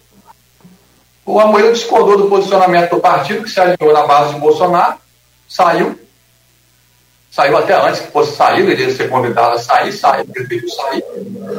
E o Roberto Mota saiu antes disso, lá atrás, quando o Amoedo o removeu do partido. O Amoedo teve um período ali que se achando muito dono do partido. O partido reviu algumas estratégias, alguns posicionamentos, até para conseguir mais resultados eleitorais. E aí a gente está, o partido inteiro está trabalhando de outra forma, de uma forma mais popular, digamos assim. É, só, eu acho que é questão de opinião, né? Mas é, o, o novo, é, realmente, ele nasceu com uma proposta, uma coerência e tal, dentro do seu diário liberal. Mas uma coisa é disputar voto, outra coisa é exercer mandato, né? Foi atraído sua bancada pelo orçamento secreto, vamos falar a verdade.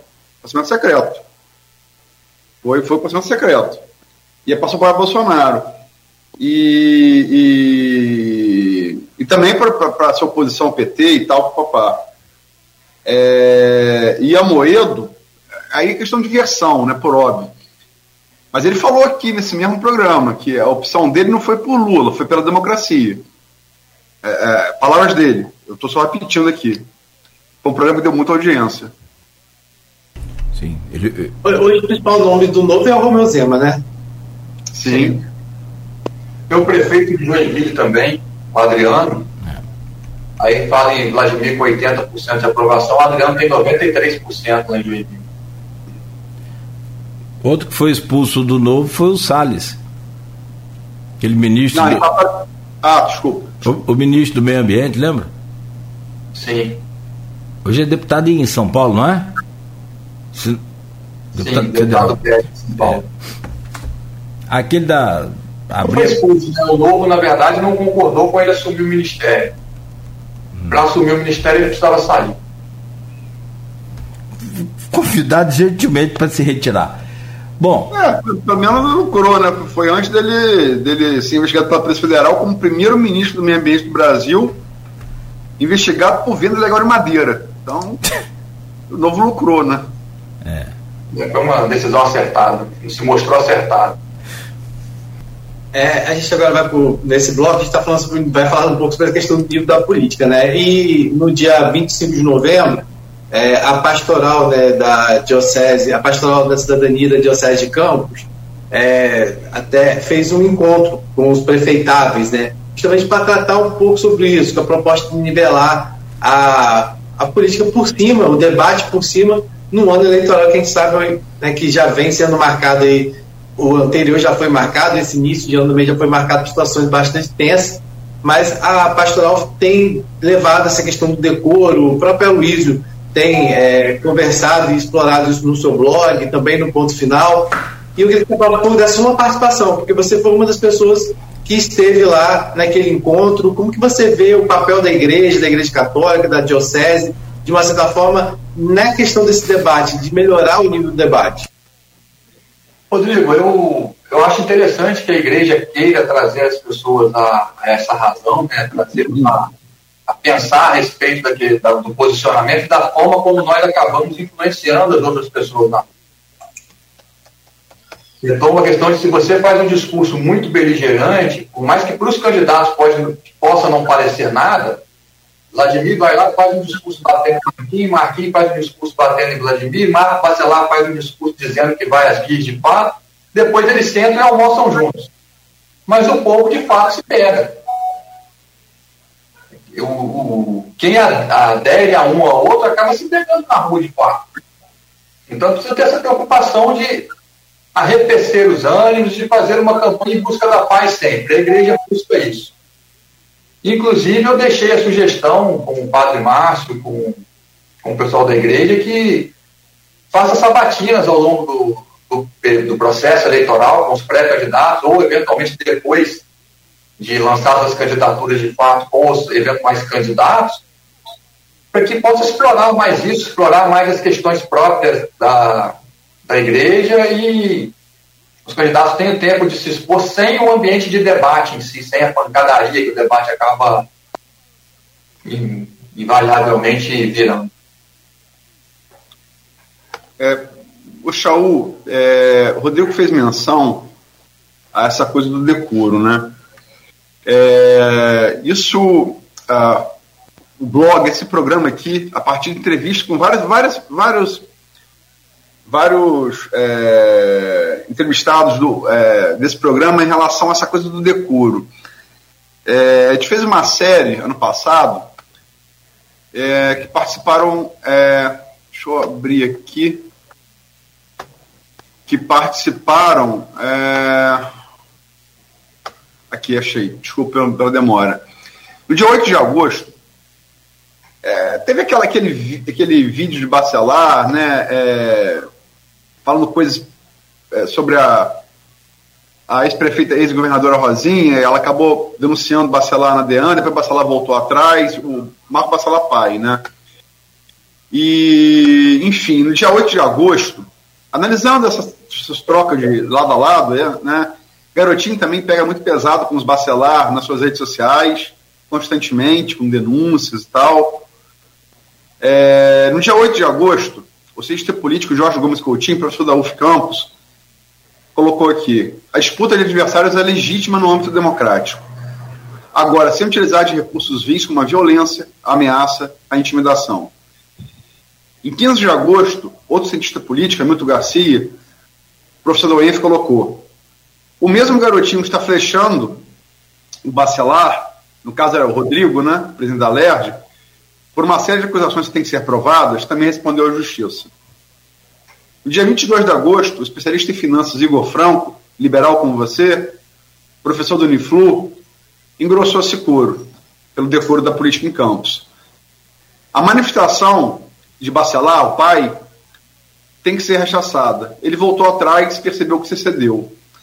Esse passo atrás deveria ser a linha no chão. Em 29 de agosto, o sociólogo Fabrício Maciel, outro professor da UF Campos, também reforçou essa linha. O não decoro na política pode ter efeitos irreversíveis na forma como a sociedade pensa a política. E isso é bastante grave. Por fim, é, o delegado de, de Polícia Civil, Pedro Emílio Braga, hoje campista, mas hoje titular da, da 123 DP de Macaé, onde faz um belo trabalho, colocou. A, na época a pacificação estava indo em vigor, né? A pacificação entre Garotinhos e Bacelar é delicada. Há contraposição natural entre os dois grupos. E temos uma eleição a prefeito no ano que vem, este ano.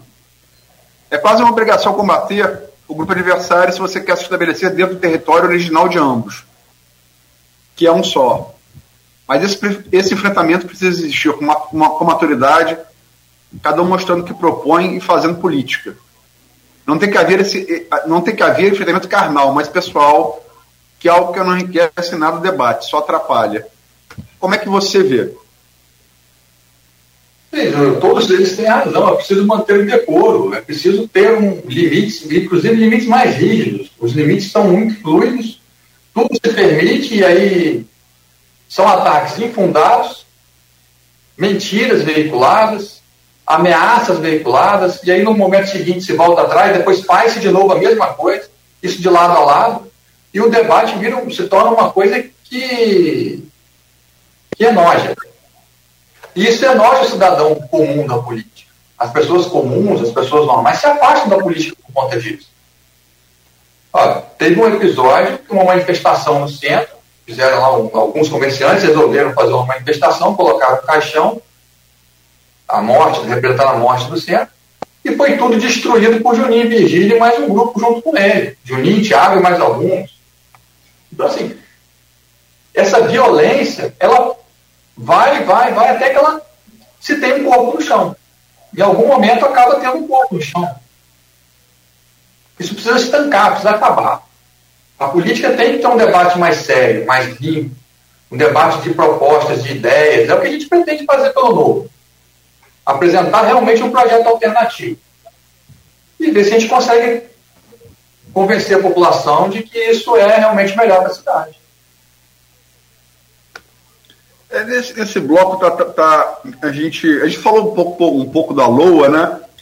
Você já definiu, é, em termos de estratégia, na comparação, a analogia que eu fiz com ele não, o resultado prático dele não na eleição de Bolsonaro, que favoreceu, no lugar de, de, de, de, de impedir, favoreceu a eleição de Bolsonaro, em 2018, no segundo turno, é, em relação à tática da Lua, né, que conseguiu.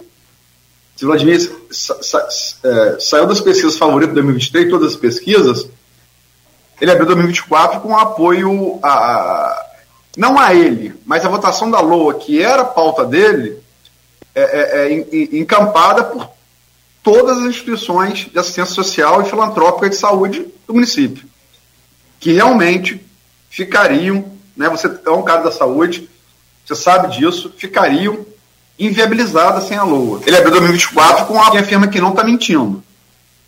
Porque tem que estar tá na LOA, por lei, tem que estar. Tá, você não pode fazer do Odécimo para apoia a PAP e Irmãos de Solidariedade. Santa Casa, Álvaro Alvim, não dá. Né? Tem que estar na LOA. É... Que, que tática você, você enquanto, enquanto candidato à oposição, você acha que a oposição, em geral, deveria adotar para tentar buscar ser um pouco mais inteligente? Aloysio, precisa primeiro olhar a pesquisa. E a pesquisa de insatisfação. O que está ruim? O que, que as pessoas enxergam como ruim? Esse é o primeiro ponto. Abordar essas questões. Mostrar para as pessoas essas questões. Olhar para o governo e enxergar o que, que a propaganda difere da realidade, mostrar a realidade mostrar que o governo, se não mente, maqueia a realidade para vender para a população um governo melhor do que é de fato. Essa questão mesmo do índice de, de gestão fiscal, ninguém abordou. Ninguém tocou nessa questão. Ninguém disse por que esse índice estava daquele jeito. Ninguém disse quem eram os fiadores daquele índice. Ninguém disse que aquele índice estava daquele jeito por causa dos 40% de defasagem do servidor. Então, isso aí é um erro abordar essa questão, ver o que está errado, colocar isso na mídia e trazer a comparação entre um eventual Vladimir 2 e o Rosinha 2, concreto, que teve lá atrás. O uso da Prefeitura de Campos como, como trampolim para o governo do Estado. Você vai ter dois anos de gastança para financiar o governo do Estado e, e lembrar que lá no Rosinha 2, Garotinho foi candidato, foi naquele meio tempo dos dois primeiros anos de Rosinho, garotinho candidato, a cidade ficou na míngua, a míngua dali nos dois anos seguintes, redução de serviços públicos, corte de RPA, corte de cheque cidadão, que era na época ainda. Os benefícios sociais foram cortando, os hospitais ficaram míngua, as instituições ficaram sem recursos. Os dois últimos anos do Rosinha 2 foram um fim de feira. Por quê? O uso político eleitoral da Prefeitura de Campos como trampolim para o governo do Estado. É mostrar que isso vai acontecer de novo. Vladimir já esteve no Rio conversando com Pampolha sobre uma eventual candidatura ao governo do Estado. A briga dele com o Bacelar tem compro nisso, inclusive já foi matéria da Folha. Então, isso precisa ficar claro para a população. Precisa ficar claro que um primeiro mandato com muitas entregas serve para conquistar o segundo mandato. E esse segundo mandato vai servir para impulsionar para o governo do Estado. E ao impulsionar para o governo do Estado, a cidade fica com a conta para pagar. É, vamos partir para. Falamos muito da eleição majoritária, é, mas vamos falar também da eleição, que é muito importante, talvez é, tão importante, talvez mais importante até, é, até pelo recorte parlamentarista da nossa Constituição, que é a eleição legislativa. Né? É, vou tomar como base, para procurar o máximo de teflon possível, a pesquisa de Iguape, porque ela foi comandada pelos Bacelar. Então, se tivesse que favorecer alguém, não seria Vladimir, né? por óbvio. Embora eu ache o Iguape um instituto sério, né? um instituto que eu, reputo como sério, assim como o GPP. Né? Eu, eu, por exemplo, os questionamentos que eu fiz ao universo da Prefab, me vi obrigado a fazer, em nome da ética, eu não faço a Iguap, Iguap GPP. O universo deles é o universo do BGE. Né? É, mas a pesquisa Iguap de julho, é, do, feita pelo Bacelar, apontou. Lógico que assim, pesquisa para vereador, ela não tem nominalmente valor nenhum, porque não é uma eleição majoritária, ela é eleição proporcional. Então, o clássico exemplo de Garotinha, a primeira vez que veio a vereador pelo PT foi 80, 82, 85, eu nem lembro mais agora. Eu era garoto. Ele foi disparado mais votado, mas, mas o PT não fez legenda, ele não foi. Né? É, nessa pesquisa Iguape, é, ela não serve para você, é, para você é, dizer fulano está eleito, o fulano tem mais chance de se eleger. Porque nunca depende só da votação do fulano, depende da, da conjuntura do partido e da federação dele. Né? Mas a, a, a proporção, é, como tendência, tem que ser observada. E nessa pesquisa Iguape, o que pressionou é que dos 25 nomes de vereador mais citados, 18 são de Vladimir. Né? Como é que você vê isso, esse o reflexo, claro, de um favoritismo ao executivo reproduzido na eleição para o legislativo? E como é que você, enquanto integrante do Novo, acha que é, vocês vão fazer e como a oposição geral pode fazer para tentar modificar esses números? Luiz, isso é reflexo, e já foi até mencionado por outros entrevistados aqui, de RPA, cartão Goitacá e de, do mandato. Eles têm mandato, ou quando não tem mandato, tem uma secretaria e usam isso para ganhar visibilidade, obviamente são mais conhecidos. E Campos, como bem disse ontem a, a historiadora, Rafaela, o campus ainda é uma terra de feudos políticos, de coronelismo. E esse coronelismo se mantém em cima de favorecimentos e de violência política. Então, esses indivíduos que já dominam o Estado têm essas benesses de. dominam o Estado, o governo, né, a prefeitura, tem essas benesses de. O RPA é ligado a eles, tem o fulano, tem não sei quantas vagas, ciclano tem não sei quantas vagas, isso já ficou claro em matéria de jornal aí. Ah, o fulano rompeu com o governo, demitiram-se todos os indicados do governo. Então isso não reflete na pesquisa. É preciso mostrar para o povo que isso é uma espécie de escravidão. Um RPA que não cumpre legislação é uma ilegalidade, não tem direitos trabalhistas reconhecidos, é um tipo de contrato de trabalho ilegal, precário e que escraviza o indivíduo à vontade do gestor. Isso é uma, uma violência, é uma, é coisa inadmissível, isso tem que acabar tem que acabar porque esse indivíduo tem que ser contratado de forma formal. Então, temos um dos piores índices de formalidade do emprego naquela, naquele ranking de 410 municípios. É péssima posição de campos pela informalidade, a prefeitura contribui para isso. Com uma enormidade de RPAs contratados. Mais uma vez, lá no HGG, a menina que estava fazendo a limpeza da, das camas, dos quartos, limpeza de sangue, de secreção que estava no chão, sem EPI adequado, e aí eu perguntei qual era o vínculo dela, ela me disse que era RPA. Se essa menina adoecer. Só que ela não pensa nisso, a oposição precisa mostrar isso para as pessoas, mostrar essa realidade. Se ela adoecer, ela não tem nada, ela não tem o INSS recolhido. Ela não tem tempo de contribuição para a Previdência. Ela não tem o seguro, que o INSS não é só aposentadoria, é um seguro. E se ela adoecer em contato com secreção, ela está exposta a isso, a, a, chance dela adoecer é muito grande num ambiente insalubre. Isso precisa ficar claro para a população. E aí eu acho que as coisas começam a mudar. É, Shaul, tem também aqui, um, um, um, um detalhe da pesquisa Iguape, é, que foi, foi repito, recomendado pelos e feito em julho em Campos, é, tem outro dado também que a gente deve, a gente deve considerar nessa, nessa briga, sobretudo agora acirrada com a Lua, né? pós fim de pacificação, é um dado, um dado muito relevante. Né? É, a mesma Iguape que deu 74,7% de aprovação ao Vladimir, mesma pesquisa, comandada pelos Bacelar, na, na presença da Câmara, deu a, a, seguinte pergunta: o senhor ou a senhora aprova ou reprova a Câmara de Vereadores de Campos? 38,6 reprova, 35,5 aprova, 26% não sabe, não respondeu.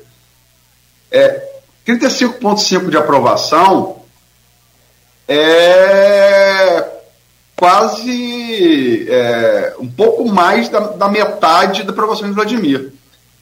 E, e, e, nada indica que esse episódio da Loa, como você já disse aqui, um tiro de canhão no pé, né, como enquanto tática, tenha diminuído essa diferença. Muito ao contrário, ela deve ter aumentado. Eu acredito que tenha aumentado a rejeição à Câmara. E, qual, qual, qual, correlação você faz e como, e como explorar isso na eleição legislativa? Na eleição legislativa, o pedido de renovação. O novo vem para renovar a questão da Câmara de Vereadores. Nossos candidatos são todos candidatos que não foram eleitos em outros mandatos. São candidatos que, se forem eleitos, será o primeiro mandato. Todos passaram por um processo seletivo. Todos têm, todos têm compromissos firmados com o partido, fazem cursos, fazem isso, tem que se preparar para o cargo. Então a gente vai, o novo tem condição de oferecer candidatos bons, candidatos que entendam qual é o papel do vereador, candidatos que, que sabem o que o vereador deve ou não fazer, e que vão ser cobrados por isso pelo partido. Shaul, é, a gente está falando sobre essa questão de disputa vereador. Né? Um dos desafios é montar a nominata, né? E a gente sabe que esse ano está cada vez mais rigoroso em relação ao número de candidatos e também a questão do critério de 30% dessa nominata ser composta por mulheres. Como é que está essa questão do novo? O novo hoje tem quadro suficiente para concorrer a uma eleição, fazer quantas cadeiras? É, é, já tem, por exemplo, ele, a, a, mulheres participando do novo que estão dispostas a concorrer a esse pleito? Já temos mulheres dispostas a concorrer, já temos homens dispostos a concorrer em quantidade razoável.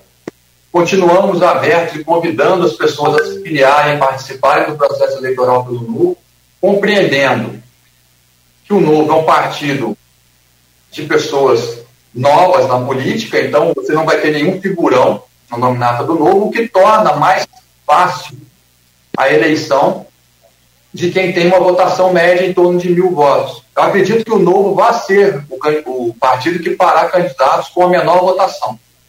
Na eleição passada foi o PDT, eu acho que na próxima será o Novo. Fará candidatos com menor quantidade de votos nominal.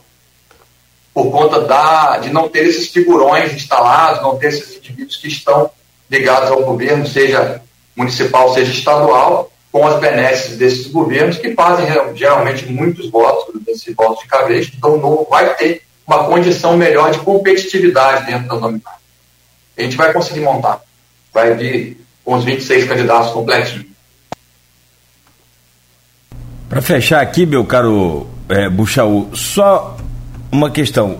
Eleitor desanimado, eleitor desacreditado é, qual a mensagem que o novo, qual a mensagem que o pré-candidato é, é, a prefeito Alexandre Buchaú passa neste momento? Como a Luísa disse, oito meses e dez dias para a eleição. Como você falou, ele todo não está ligado nessa coisa de eleição. É, e aí já falamos aqui também, ah, esse assunto Loa já deu, ninguém aguenta mais ouvir isso. Essa coisa desse desinteresse do eleitor de falar que política é para os políticos. Se o, se o político só é político porque existe eleitor. O que, que fala para esse pessoal neste momento? Nogueira, o recado para essas pessoas é que participem. Participem porque, querendo ou não, os efeitos do resultado da eleição os atingirão. O resultado da eleição é para todo mundo, quer você queira, quer não, quer você participe ou não. Deixar de dar a sua opinião, deixar de participar, não invalida o processo. Então, o resultado vai estar colocado. Se você não participa, alguém que você não escolheu, alguém que você não apoiou, vai ser eleito pela sua omissão e você vai receber as consequências disso. Então, escolha, procure. Ah, mas se não tem candidato nenhum que eu goste, seja você o candidato. Oh. Rapaz, e fechamos na hora, hein? Começamos cedo, terminamos cedo. Sexta-feira já viu como é que é, né? 9 horas, 2 minutos. É, fechando então essa edição de hoje, Alexandre, agradecer a você, desejar boa sorte. Naturalmente aí tem todo um processo pela frente ainda de é, aprovação lá na, na, nas, não, é, não é a prévia americana, mas tem a convenção partidária, e, que não deixa de ser também uma, uma prévia, né? É, o modo brasileiro. Aliás, prévia americana, a Luísa que gosta de eleição dos Estados Unidos. Quer dizer, se gosta ou não, pelo menos ele conhece. Nem o nome de, de, de Trump estava nessa última prévia, na, na, na, na cédula de papel, né? E mesmo assim ele ganhou. O negócio é complicado para explicar.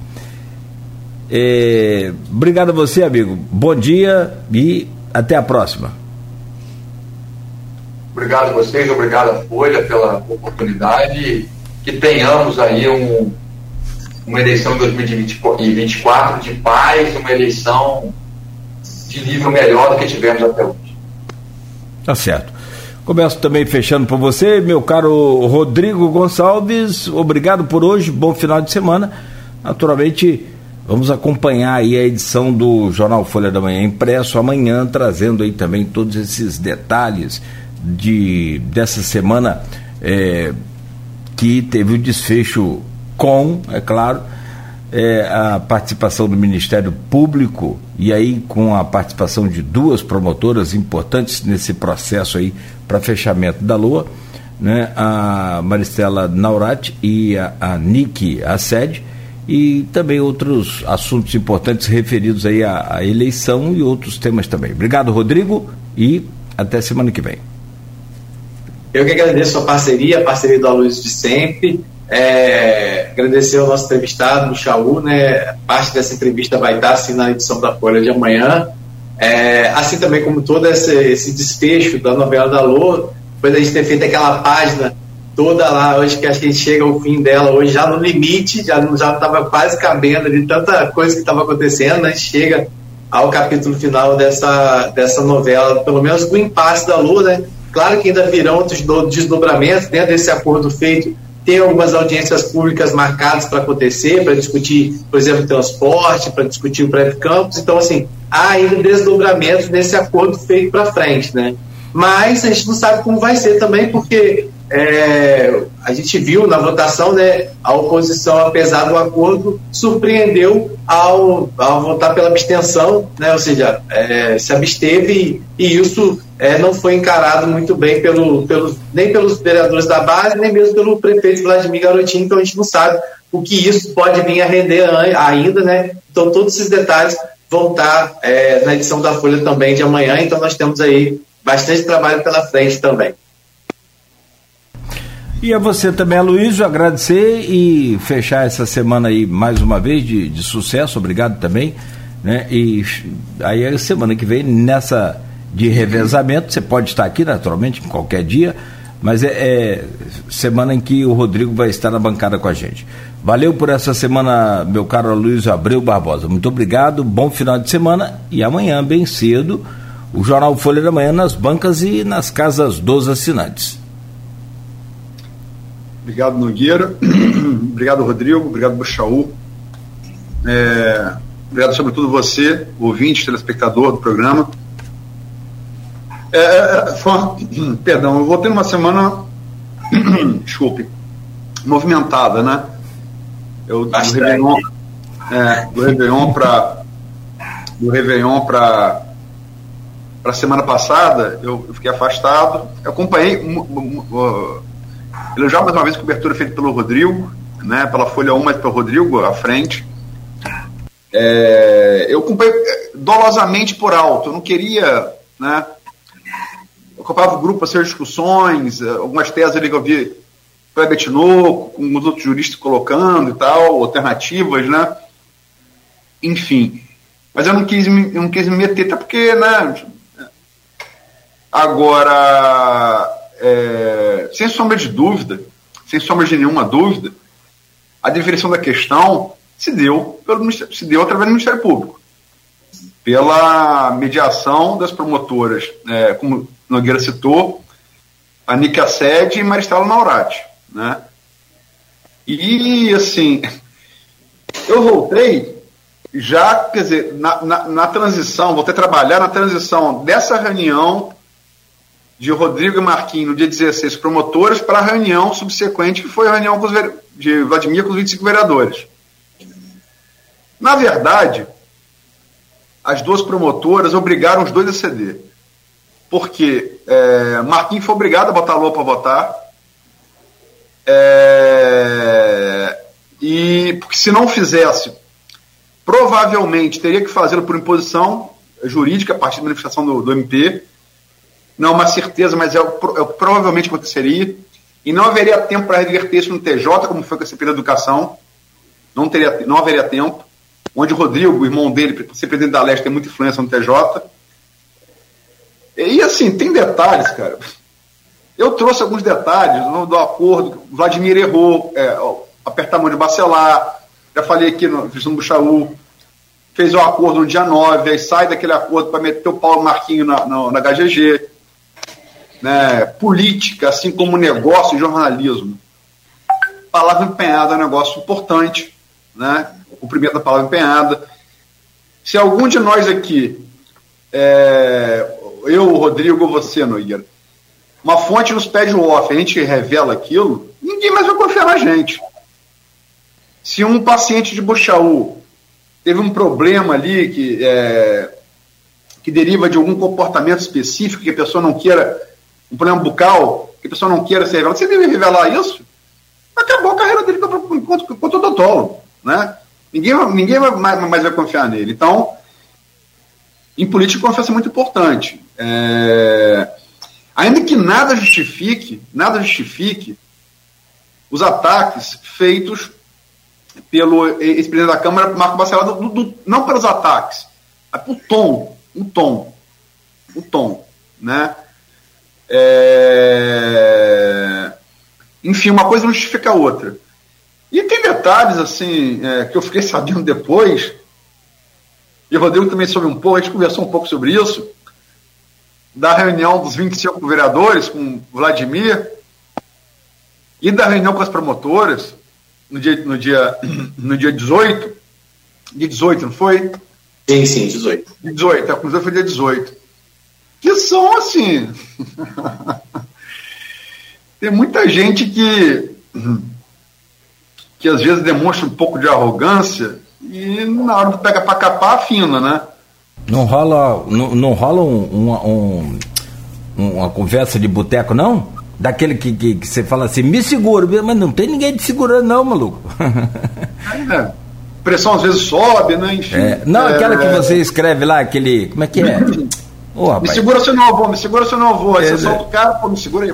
Não, mas não, eu, tô, eu tô sugerindo aqui, botando pilha, se não rola um, um artigo daquele de conversa de boteco. Um... Rapaz, eu acho que é o momento, sinceramente, de baixar a corda. Ah, sim, corda não, sempre, sempre, sempre, sempre, sempre, sempre, sempre. É, e agradecer ao Buchaú para entrevista. É, acho que Buchaú tem um papel, assim como o Jefferson, um papel importante é, na, nessa disputa eleitoral se realmente vierem a ser candidatos, até as convenções de julho, eles são tão candidatos como qualquer outro filiado ao PT ou novo, qualquer um pode ser, né? Mas se confirmarem as, as, suas, as suas candidaturas, vamos aguardar, eu acho que tanto Buchaú quanto Jefferson, como você descreveu sobre isso, na análise dele sobre a LOA, eles têm um, um, um, um nível é, de articulação é, mental e verbal superior à média campista, o que também não é grande coisa, desculpa. Se superou a média do político campista não é grande coisa, mas eu acho que Buchaú, sem brincadeira, Jefferson Buchaú pode acrescentar muito ao debate, ter consistência. Né? Porque não dá para falar de muita gente estar tá na política de campos, né? Não dá para falar de muita gente estar tá na política de campos. Infelizmente. Acho que acrescenta o debate. E para finalizar, é, colocar aqui a impressão dessa entrevista de hoje de um veterano do jornalismo de campos, uma pessoa a qual tanto eu, quanto o Rodrigo, quanto você, Nogueira, é, abriu caminho para a gente na comunicação, a gente deve essa reverência, que é o Celso Cordeiro Filho. E coloca, mandou uma mensagem particular para mim aqui. Gostei do Buchaú, não conheço, mas é defensor do diálogo político em alto nível. Vou prestar mais atenção. Quando o Partido Novo começou, mas depois foi definhando. Vamos ao Folha no Ar, é, programa bom. Né, é, ele coloca como conclusão aqui. Então, nas palavras de Celso aí, na impressão dele, Buchaú, eu reforço aí o obrigado. Mais uma vez eu agradeço, agradeço as palavras do Celso, as suas, e a oportunidade que a Folha dá, não só a mim, dá aos campistas de ter entrevistas e debates de nível elevado, esclarecer as pessoas e trazer realmente propostas para momento. Tá certo. Gente, 9 horas e 12 minutos, fechamos por aqui. Abraço a todos aqui da bancada mais uma vez, a você que nos acompanhou aqui pelo Face, pelo YouTube, a participação no Face, em que a gente traz aqui sempre os comentários a todos, nosso carinho, nosso muito obrigado. Continue ligado aqui na Folha. Vem aí agora muita música, muita informação, a gente continua nesse mesmo ritmo e nesse mesmo padrão. E segunda-feira de volta com Folha no Ar, que tem um oferecimento de Coagro, de Proteus, Unimed Campos Laboratório Plínio Bacelar e Vacina Plínio Bacelar.